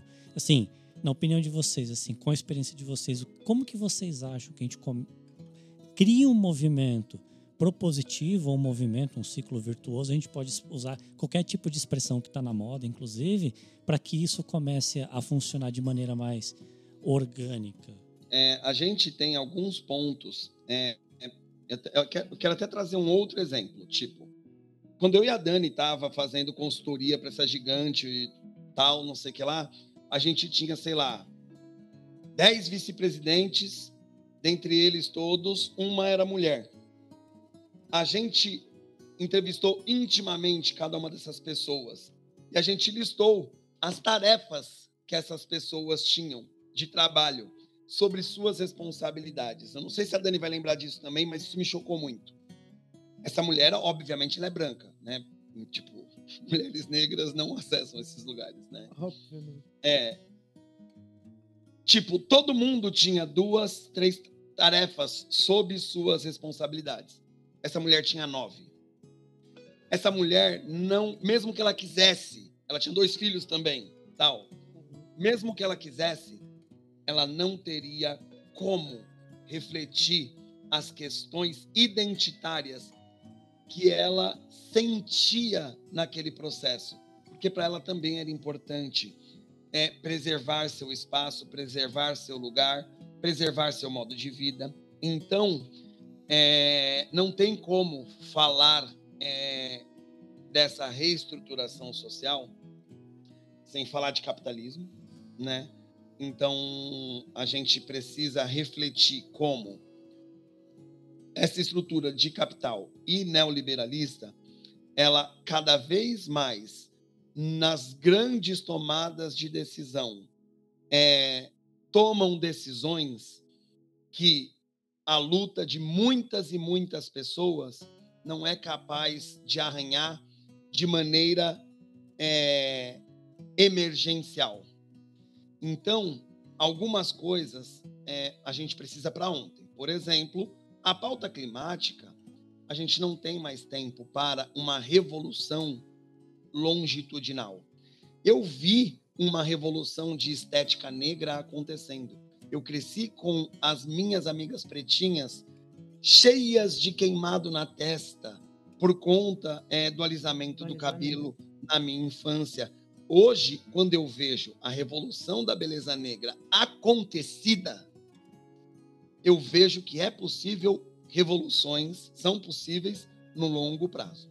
E elas são feitas no silêncio. Iniciativas como Encrespa Geral, lá na década de 90 com a Eli, que aí depois vem outra Adriana Barbosa, que aí depois elas vão acontecendo paralelamente com muita gente. É, um, o filme Mordomo da Casa Branca retrata isso.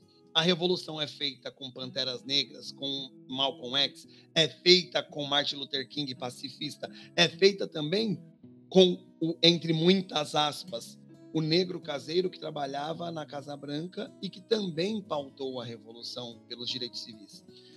Então, voltando para a emergência climática, a gente precisa de uma revolução imediata, porque isso vai custar à humanidade. O planeta vai continuar mas a humanidade vai custar.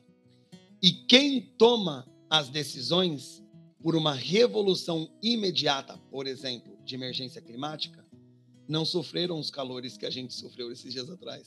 Estão dentro dos ares condicionados. E a gente está falando de classe. Elas também não refletem as culturas que os povos originários trazem de valorização da floresta como seres floresta que são né? Não é um uhum. dividido do outro. Então, infelizmente, assim, mais um, uma, um porta-voz assim, é, é, mais uma vez porta-voz do é porque eu realmente me preocupo de maneira muito séria com, com, com a minha luta. Eu quero muito viver bem e, e feliz com o tempo que me resta aqui e deixar meu legado. Mas para isso, a gente precisa da reflexão e da revolução feita por vocês, homens brancos. Porque homem branco escuta homem branco. Eu achei muito legal isso que o, que o, que o Ivan colocou e, e, tem muito a ver com aquilo, com a, com a, frase, eu não lembro exatamente de quem que é essa frase.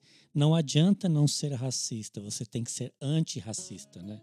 Então tem muito a ver com isso que o Ivan está falando. Não adianta a gente só é, dizer, olha, eu não tenho preconceito ou tenho a intenção, eu estou agindo e fazendo essa revolução que é o que o Ivan falou, né? Usando o meu, é, usando o meu poder de voz, o privilégio de voz, porque as pessoas me escutam, para fazer essa diferença. Eu, eu acredito muito nisso mesmo, de verdade. É, eu acho que foi a Angela Davis que falou, mas eu não posso afirmar com certeza, né? É, e aqui, né, parafraseando também, tipo, é, um pouco Jacó, eu acho que a gente precisa alarmar primeiro, a gente fala do problema, né? É, meio no, no, no modelinho é, artigo, né? A gente problematiza e aí me chama aí quem estiver ouvindo esse podcast, me chama para poder refletir a solução.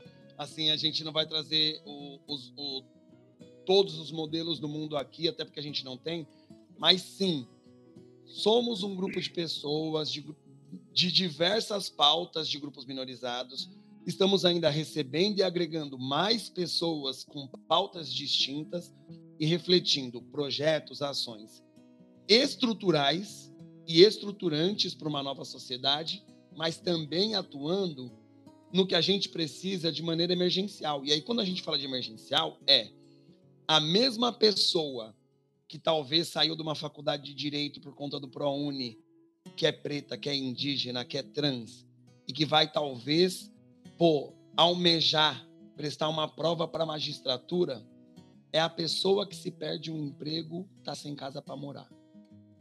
Que talvez por ela estar tá estudando para prestar o concurso, ela literalmente não tem o que comer. Então, não tem como a gente falar de uma atuação para grupos minorizados é, que pauta questões estruturais, sem também chegar com a cesta básica e a ajuda do transporte. Então, isso traz a nossa atuação é, do diversidade para um lugar muito complexo.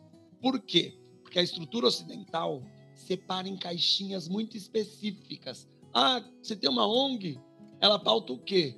Ah, minha ONG pauta justiça social. É, mas o que, que é isso? O pessoal não tem ideia do que, que a gente faz. E é uma construção de discurso extremamente complexa. É difícil.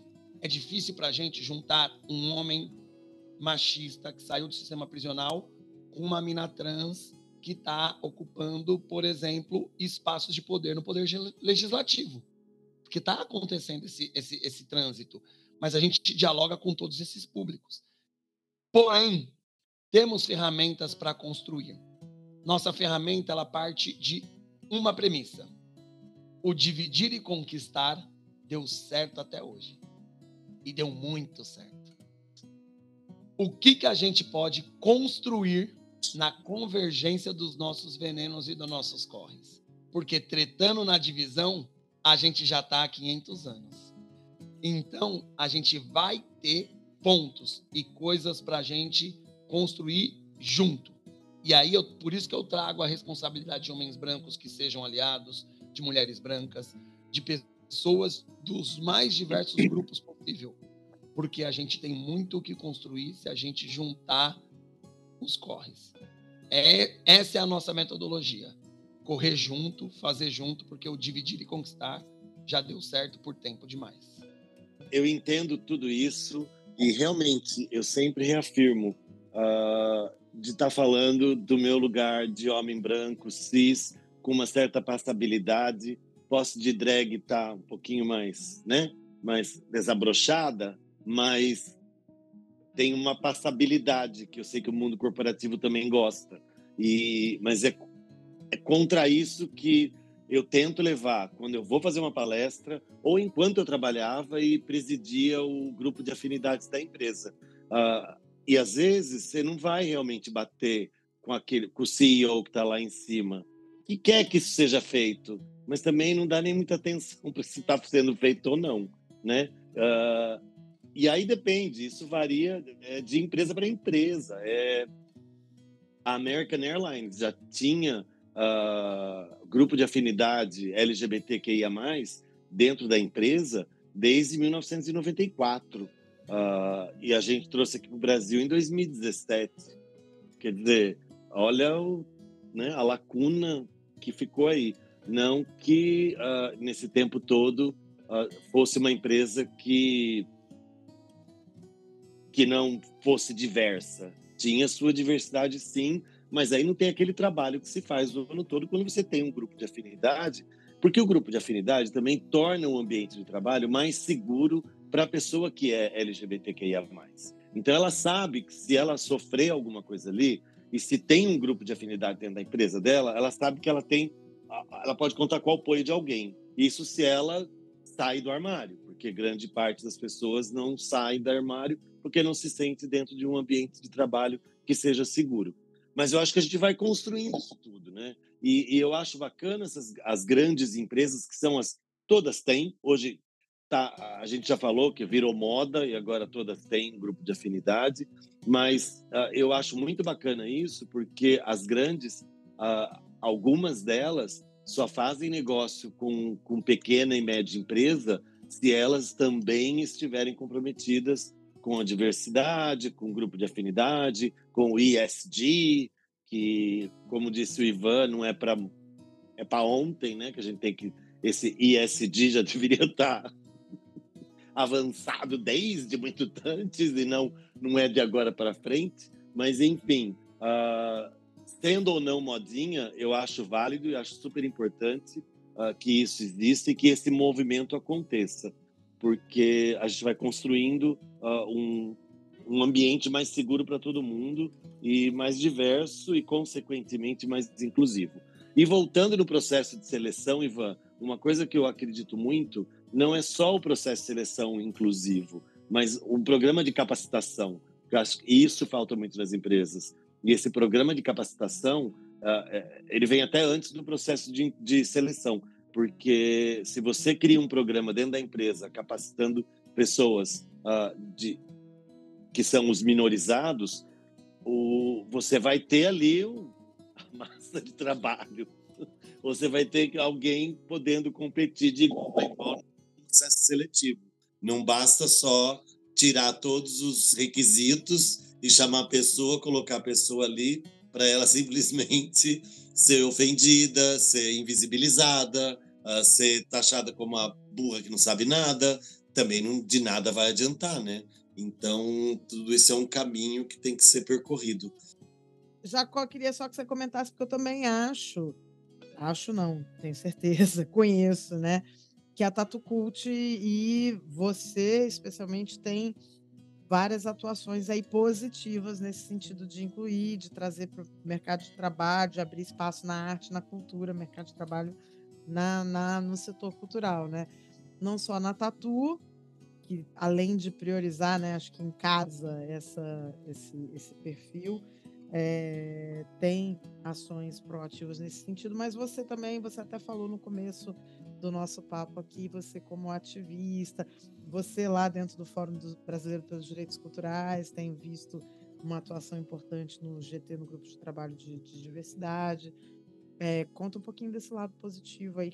Bom, a gente, dentro da organização, eu sou cofundador, junto com a minha companheira Monique, a gente montou a Tatu muito olhando para o jeito que ela é formada já diz muito sobre ela. Eu, eu trabalhando dentro de um setor é, corporativo de estratégia, onde eu já tinha alguns insumos sobre estratégia sendo aplicada para grandes mudanças, e ela dentro de um grande mecanismo de cultura uh, no Brasil, uh, que é o Museu de Arte Moderna de São Paulo, e a gente, junto nas, nos retornos desse caminho, a gente ficava debatendo de como é que a gente poderia aplicar aquelas estratégias sofisticadas que a gente via dar resultado dentro de mecanismos como o Museu de Arte Moderna, que na ocasião estava passando por. Tinha muita. Era uma coisa muito engatinhando nesse sentido ao que eu via em outro setor. É, e aí a gente colocou isso para quê? Para entender cada vez mais salário digno, que isso já aponta para algumas mudanças é, estruturais. Hoje a gente tem meta para bater salário digno, a gente tem é, poucas pessoas, mas a gente está sempre antenado de como a gente vai levantar o nosso negócio para pagar salário digno para quem estiver aqui dentro, para que essa pessoa tenha condição plena é, de, de acordo com o DIESE, né, que é um índice é, que traz um, essa, essa conta, como é que a gente coloca isso para dentro de casa? E aí eu consigo crescer naquela lógica do, do, do avião, né? Se ele estiver caindo, você bota a máscara primeiro em você para depois você cuidar da pessoa que está do seu lado. Então, a gente, enquanto pessoas que fazem isso, faz esse papel. Depois, a gente tem uma preocupação muito importante com a diversidade interna, cada vez mais, e aí monitorando e trazendo, entendendo o que, que a gente tem de melhorar ali dentro, porque as diversidades são muito é, grandes, extensas, você tem individualidades em cada grupo, nem todo grupo quer estar incluso, por exemplo, é uma coisa que às vezes a gente esquece, mas tem grupo que não tem, quer estar incluso, gente. Existem algumas etnias, por exemplo, indígenas do Brasil, que não quer contato, porque já sabe de, da bucha que é, não quer contato. Está lá até hoje, obrigado. Então, entender um pouco sobre essas sutilezas faz parte. Isso vem do caminho do problema cotidiano, que isso é uma herança que me foi deixada pelos meus mais velhos dentro da minha criação, é, enquanto uma pessoa que viveu dentro de dificuldade, é, dentro do Nordeste, dentro de uma ocupação, você sabe que você vai comer melhor se a sua pessoa do seu lado estiver comendo melhor, porque o dia que você não tiver, ela vai ter um pouco. O dia, essa é a técnica de sobrevivência ancestral que é carregada há muito tempo. Então a gente faz esse tipo de coisa e aí isso vai de dentro para fora. E a gente vai ligando para o pessoal que está com a gente. A gente dá feedback trimestral para que as pessoas sempre estejam adquirindo habilidades, tenha recebendo, esteja recebendo feedback. Esse também é um bom, é, um, é uma, boa, é uma boa linha de estudo, mensurar de acordo com a raça e com o gênero, quem recebe feedback frequente esse ato de orientar e, e, e tratar essa, esses erros, esses, essas, essas questões de trajetória ao decorrer de uma carreira é muito importante, a gente faz e tem que fazer. E ainda provocar patrocinador para que faça. Não compactuar com patrocinador, por exemplo, que financia nazifascismo no Brasil. Essa é uma coisa muito importante que tem que ser marcada. Não, não, não dá para a gente é, aqui conversar sobre isso e eu estou recebendo na minha conta dinheiro de cara que está financiando acampamento de golpe dentro de grandes instituições. Então, isso tem que ser colocado na, na pauta, a gente coloca. A gente entende que é importante, porque a gente sabe que do mesmo jeito que tem, gente, que tem aliado, tem inimigo também. É importante a gente marcar aqui que as coisas estão em disputa, que as guerras estão acontecendo e que a gente precisa se posicionar.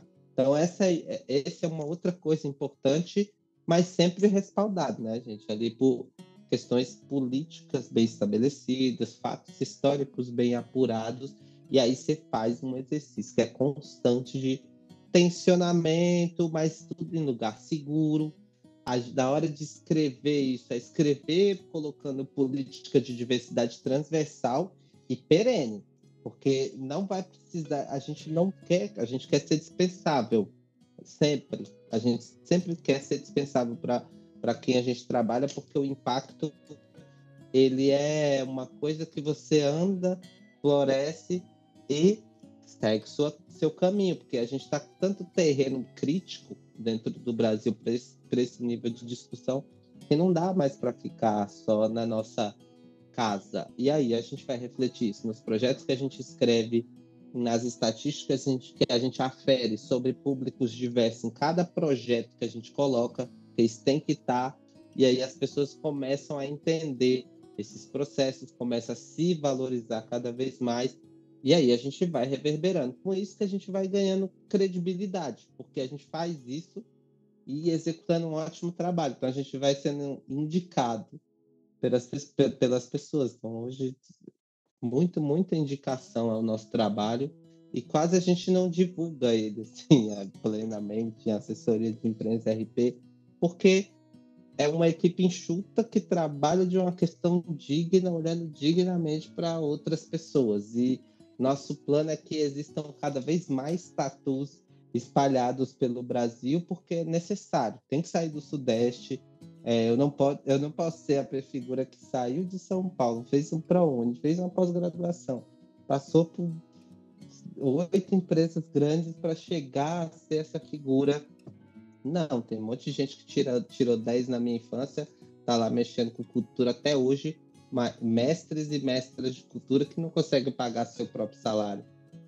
Eu, no meu papel de instituição e de cidadão, o que norteia muito, Dani, tá nesse lugar de eu preciso, antes de fazer o bem para os outros, também olhar para minha, minha, minha quebrada. Também olhar para ver se todo mundo lá está constitu... tá de acordo com a Constituição, com uma escola de primário dentro do seu bairro, com um posto de saúde dentro do seu bairro, com uma casa de cultura dentro do seu bairro, se está funcionando, se tem a programação lá, se a nova geração que está chegando tem condição de ingressar, tem uma profissão digna, tem um monte de perguntas, a gente é norteado totalmente pelas perguntas e pelos problemas.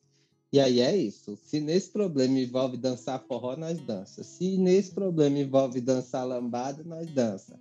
Se aí a gente vai dançando a música da vida para encher essas lajes da melhor forma possível. Música, né? Dançando conforme a música. É Mama que entende disso aqui, né? É Mama que é a nossa especialista aqui. Mas vamos lá, gente para ir para os finalmente aqui desse papo que tá maravilhoso, tá bom demais esse papo.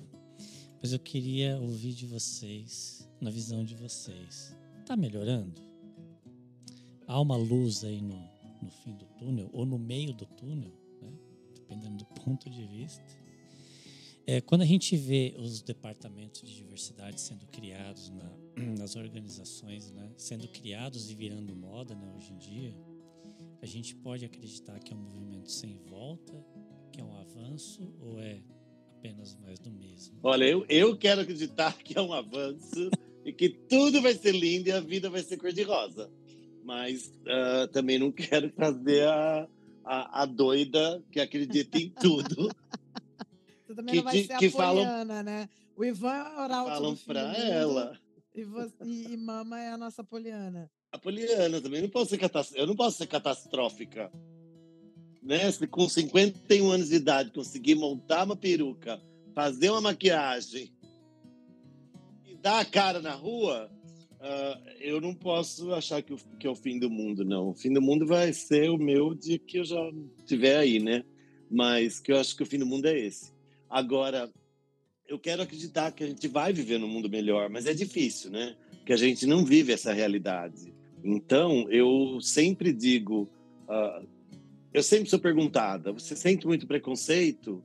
Uh, e eu tenho, acabo dizendo que não.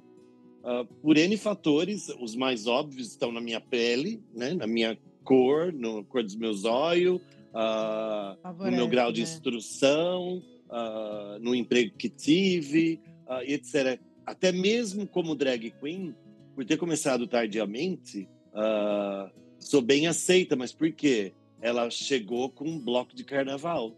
Então, assim, qual a drag que vai se atrever a querer brigar comigo? Ou a me deixar de lado? Nenhuma, né? É um bloco inteiro, não é uma drag é. só, né? É um bloco, um bloco inteiro. Todo. Você já chegou com a galera com reforço, com a cavalaria. Você chegou é. com a é. cavalaria. É, mas também tem toda uma própria bolha que eu vivo dentro e acabo não tendo que furar, entendeu? Porque a festa é uma festa LGBT+, é um bloco LGBT+. Uh, quando eu vou para as empresas de drag dentro do mundo corporativo, eu estou indo geralmente no meio do famoso mês de junho, quando está todo mundo já esperando, já está todo mundo em alerta, porque não posso fazer piadinha errada, porque esse mês não pode, né? O mês que vem pode. Uh, mas eu acho que é importante todo esse meu trabalho, essa minha presença, para que a gente consiga uh, mudar o rumo das coisas, né? E eu sempre digo, a gente está aqui para ser feliz. Eu não vim aqui para sofrer por nada. Então, uh, a vida é, maior, é maior, mais que isso, né? Só que a gente vê um mundo... Ver, tem muito a ver com o que a gente estava falando antes, né? Que, que o Ivan provocou o Marcel é, do homem branco poder. É, você é uma drag. Tô fazendo a minha parte. Tá Tô falando com parte, os homens brancos. É isso. Mas tá só que assim, é Ivan. E você tem talvez mais esse a, sofre é, a menos. pitadinha, né? tô indo de drag, não só como homem branco, mas como uma drag queen. Sim. Então, eu gosto muito disso porque eu tirei eu, eu, nasci praticamente, eu já disse, nasci no mundo, a minha drag nasceu mais no mundo corporativo do que na boate. Então, eu, eu gosto de saber que eu levei um pouco, não, não, não fui a primeira, não serei a última drag queen a aparecer num evento corporativo, numa empresa corporativa. Só que eu estou numa posição que é, eu estou indo falar a, a, sobre a minha história uh, para outras empresas. Então, isso eu acho bacana. Eu levei a drag uh, para um outro. A minha drag conseguiu subir um degrau a mais, entendeu? Invadir algum espaço onde talvez a gente não fosse bem vista ou uh, vista só como a animadora de plateia, a palhaça. não que eu não seja, né? faço graça sim, espero que todo mundo rie. Mas eu fui para falar de algo na linguagem deles, entendeu? Uh, o homem branco falando com o homem branco, mas só que aquele homem branco, no caso eu, vestido de drag queen com uma grande peruca cor-de-rosa, num salto bem alto, toda maquiada e falando de igual para igual. É, é eu acho que isso tem um, um valor muito importante. É, é, bem o que a gente estava falando de usar alguns privilégios, de usar uma posição e um status, usar um discurso, uma linguagem, para ir contaminando e trazendo a reflexão, e trazendo o lugar de fala, e trazendo a reflexão. Enquanto a gente não conversar sobre isso, a coisa não muda.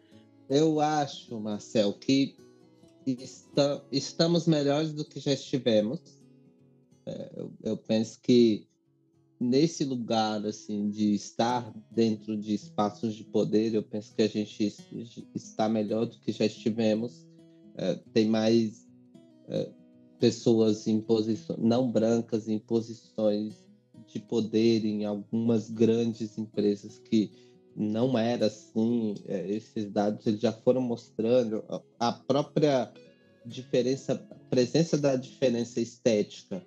E aí conta muito o ambiente. O ambiente digital que a gente vê hoje, ele é, facilita muito para que esses este, esteja mais disseminado. E aí, para pessoas se posicionando um pouco mais, tem casos assim de, de figuras grandes, públicas, que se posicionam e dão mais dimensão ao tema. E aí, isso vai mexendo com a cabeça do povo. Então, eu entendo, eu penso que isso vai melhorar nesse lugar. A gente tem pouco tempo para falar sobre coisas de meio ambiente, então o que vai acontecer é o próprio planeta vai educar uma enchente, uma enchente, mas isso aí muito concentrado em uma classe, né? Então é esse lance de classe é que eu acho que é o que é o mais difícil da gente superar, que é, é aquele lance. Tá mais fácil pessoal acha que é mais fácil superar o fim do mundo do que o capitalismo. Então, enquanto a gente estiver com essa cabeça, eu acho que vai ser muita conversa, muita gente lá tokenizando, mas pouca, pouca, pouco poder de fato de mudança estrutural. Quando eu digo estrutural, eu digo política pública é, para território, que não é posto. Então, não é, é pode reparar, assim, dificilmente as questões territoriais vão estar envolvidas dentro das discussões. É, a própria ONU tem dificuldade de colocar isso nos ODS dela, então, por quê? Porque é ali que a onça bebe água. Todos nós sabemos, não adianta você fomentar e dar o financiamento recorde para um projeto que dura 10 anos e você destruiu toda uma cidade, sabe? Você dizimou toda uma cidade com sua barragem, se você dizima mais um grupo de cidades com essas barragens, que assim é, corre o risco dessas grandes organizações ficar botando edital de 20 mil, sequestra oito meses do seu ano para você ganhar pouco, trabalhar muito e ainda tá bem onde eles bem definiram para você estar tá dentro da, da macroeconomia global. Acho que o, o, o, o, a provocação é essa, assim. Então, o cenário está mudando nesse aspecto, mas está longe de ser mudado nos aspectos de macropolítica, de estrutura e de, de macropoder. Assim. Esse aí talvez a gente tenha que tirar mesmo no braço. Sobre melhorar, né? A gente tem que pegar, melhorar a partir de quando? antes de 1500 talvez estivesse um pouco melhor, né? É, algumas coisas eu acho que dificilmente voltam. Por outro lado, a história prova o contrário. O mundo é cíclico. E quando movimentos sociais avançam rapidamente, o movimento de reação, vamos lá, reacionário, né? Ele age. O movimento reacionário da primeira ditadura existiu. O movimento reacionário na segunda ditadura também existiu em um momento de efervescência de liberdade sexual, de liberdade cultural. O movimento reacionário dos últimos anos existiu também para bater de frente com o crescimento dos movimentos sociais. Então, a reação dos poderes estabelecidos, elas normalmente vêm com muita força, elas vêm financiada com mais de 20 mil, né? Elas vêm é, com muita estrutura contra, poder, contra lutas de pessoas com pouco poder, né, na sociedade. Então, a gente cita algumas revoluções que são longitudinais, né? E alguns processos que são é, reflexo da própria resistência. Então, a existência indígena é reflexo dessa resistência. Né? A existência da população negra do Brasil, que resistiu, inclusive, a políticas públicas de extermínio, né? é, é um processo também de melhora. A gente não é mais açoitado é, de maneira física, é, em larga escala, porém, o genocídio na mão da polícia acontece. Estamos morrendo, né? É, estamos também à frente nos números de pessoas que se suicidam, junto com pessoas indígenas, junto com pessoas trans. Então, é, as violências psicológicas, psiquiátricas, elas são novas formas de açoite também. Então, pensando isso, pensando também o que Jacó trouxe, pensando também o que a Mama trouxe, né? É, e falando de arte, falando de cultura, eu queria deixar assim duas referências assim que podem ajudar a todo mundo que for ouvir esse podcast para a gente é, conseguir refletir sobre o que Jacó trouxe assim tal. É, existem pessoas que não querem se misturar e talvez se não tivesse é, se misturado, muita coisa teria dado melhor, né, há algum tempo atrás. A gente pode ler o Banzeiro Cotô, né, é, da... Ah, esqueci o nome da jornalista. Ah, ela é ótima, Banzeiro Cotô. Deixa eu procurar o nome dela aqui. Helene Brum, né? É, e aí ela fala muito sobre os povos floresta, ela fala muito sobre como essa visão progressista, mesmo dos governos é, progressistas, não necessariamente está alinhada às questões específicas de populações e às questões de território. Sobre os avanços para as questões da população negra, né?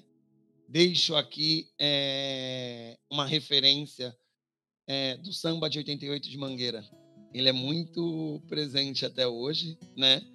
E eu acho que vale a pena as pessoas escutarem esse samba, né? É, e aí também já a gente pode falar de Parásito Tuiuti é, e de Mangueira também mais recentemente, mas samba de 88 de Mangueira. E para as pautas e questões de pessoas LGBTQIA+, gostaria de deixar uma referência aqui.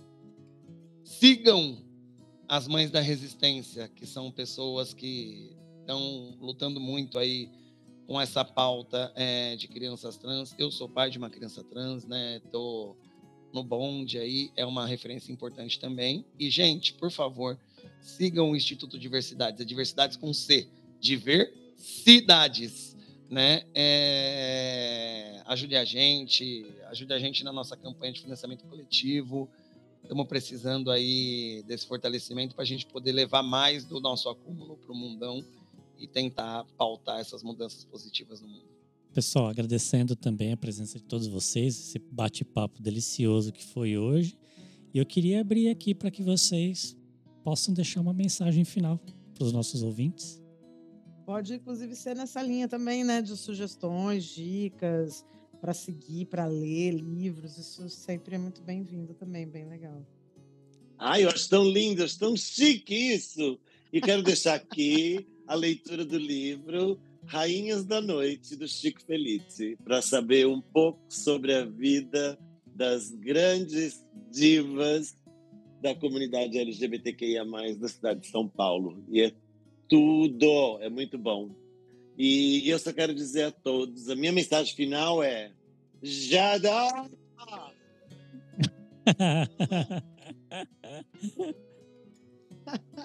de rosa. E me sigam no Instagram, arroba mamadarling. Se puser Mama Darling já aparece, mas é Mama Darling underline drag. Bom, vou lá, gente. Acho que é agradecer, né? Esse, esse, esse encontro foi maravilhoso, muito rico, assim, para entender e para conversar sobre todos esses temas que são muito importantes. Eu, seguindo então aqui o bonde, eu vou indicar dois livros. Vou indicar esse aqui, que é do Ailton Krenak, Futuro Ancestral. É o último livro que ele lançou. É um livro que traz muitas reflexões novas e caminhos viáveis, é, traz diálogos com é, referências de autores multiétnicos, assim, que dá muito tom é, de como a gente pode administrar esse caos que a gente está vivendo e construir coisas boas para o nosso entorno. E o outro livro é esse aqui, que para mim é um livro de consulta, é, é, um livro maravilhoso, que é da Lélia Gonzalez, Primavera para Rosas Negras. É um livro que você adquire pelo Instagram, direto pela, pela UCPA, União dos Povos Pan-Africanistas. É, e lá eles têm uma coletânea dos textos da Lélia Gonzalez muito importante. E aqui dentro desse tem um texto é, fundamental que ela cita uma coisa muito boa. Assim, enquanto brasileiros, não podemos negar nossa ascendência negro barra indígena. Isso é a nossa condição de povo de cor. Isso aqui, 80 e pouquinho, assim. Então, é, ela já, já dava a letra, ela já, já trouxe isso para a gente. É importante a gente se entender, é importante a gente estar tá coletivizado nas lutas individualizado nas, na, na, na, na, equidade. É importante a gente olhar é, muito para esse lugar. Acho que é o que dá para deixar de legado. Sigam a Tatu, nossa arroba é Tatu Cultural. É, entre no nosso site, tatucultural.com.br, tá maravilhoso, tá lindo, tá novinho. É, me sigam lá nas minhas redes também, Jacó Oliveira, é, quem quiser. E é isso, gente. Estamos por aí para mais papos. Muito feliz de estar com vocês e vamos seguindo na luta e na, fazendo cultura por aí. Né? É o que a gente faz de, de melhor, continuamos fazendo e a luta não para. Nem começou agora, nem para para a gente, né? Ela, ela segue.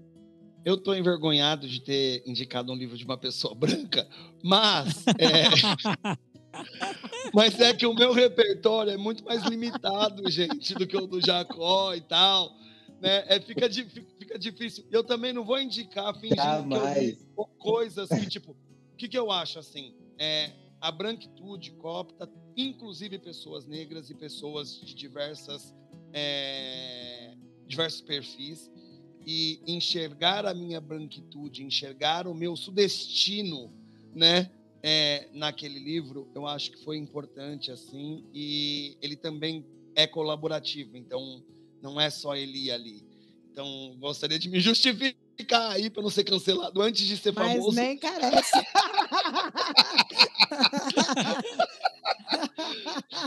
né? Antes dos seus cinco segundos de fama, já era. Não tenho mil seguidores, já vou ser cancelado. É ótimo essa piada. É ótimo. Não, mas ó, vale dizer o seguinte: não precisa justificar primeiro que não precisava mesmo, mas assim, a Eli é uma grande aliada, né, Eliane? Sim, não é sim. uma aliada maravilhosa. E eu, particularmente, eu acredito no aquilombamento de aliados, assim, e aliadas e aliades, né? Eu acredito, o diversidades é um ponto de encontro de vozes diversas, né? Então, a gente acredita mesmo nisso, então acho que soma, sabe? É claro que não é Krenar, que é diferente e tal. Jacó tem outro acúmulo, né? E a gente respeita Rapaz, e tal. O sujeito agora tá na BL, né? respeita né? Ah, Respeita, parceiro!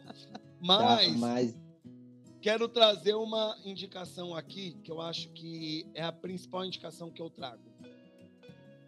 Assim como a minha cultura é, é, foi pautada na oralidade e assim meus principais conhecimentos vieram a partir de trocas interpessoais orais, o Diversidades no dia 3 de dezembro vai realizar o encontro Ubuntu, que é um encontro que vai ter comida de graça, vai ter bebida, vai ter é, formação, inclusive para gestão cultural, para escrita criativa, a gente vai ter samba, a gente vai ter sarau. E é um encontro focado para mães periféricas, mães negras, com mais de dois filhos normalmente. E essas mulheres, e todas as que quiserem colar com a gente, vão ter um espaço de cuidado para os seus filhos, enquanto essas mulheres vão estar lá sendo cuidadas, fazendo formações. Vai ter lá um espaço para beleza, então, com, sei lá, maquiagem, transistas. É... E esse processo todo é... vai acontecer com muito carinho e amor, assim, é... com o pessoal da Universidades. Vai acontecer na, na Zona Norte de São Paulo, no... na MF Jardim Damasceno. É uma quebrada muito nossa, assim, traz muito conhecimento e, e muita coisa para trocar. Então todo mundo aí está convidado para colar com a gente. É, esse é o primeiro. 3 de dezembro é o primeiro encontro de seis que faremos é, ao longo do ano também que vem. Né? 6 de dezembro é o primeiro. Começa às 8 com o café da manhã na mesa.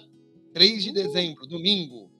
E encerra com um samba com feijoada e sarau à tarde. Então, Maravilha. muitas atividades. Mães, levem suas crianças, é tudo por nossa conta. Mais uma observação, só mais uma, desculpa. Esse evento tem o patrocínio da Fundação Banco do Brasil, é uma e com parceria com uma emenda parlamentar da Sâmia e do Ministério da Cultura, Secretaria do Livre Leitura. E venha cada vez mais recursos para diversidade, hein? Essa acho que é um outro ponto de provocação aí, né? A gente ir fazer, se estruturar, se articular, é, tem outros grupos que sete horas da manhã, uma vez no mês, está lá, fazendo indicação, contagem de quantos fulano você indicou para sua empresa, assim. E os nossos grupos precisam também entender um pouco sobre essas dinâmicas e fazer cada vez mais, né? É uma ótima, ótima, uma ótima provocação. Pois é, pessoal, por hoje é só. Quero agradecer por terem passado esse tempo conosco e por terem escutado os episódios anteriores. Quero aproveitar e pedir para vocês divulgarem o nosso podcast. Vamos fazer a roda girar? Indiquem o podcast para cinco amigos e peçam para que eles façam o mesmo. Dessa maneira, chegaremos aos ouvidos de muita gente e isso é muito importante para nós. Se eu fosse vocês, não deixaria de escutar o próximo que está imperdível. Logo, logo teremos mais um encontro, nessa mesma hora e neste mesmo local. Um grande abraço, beijos e child.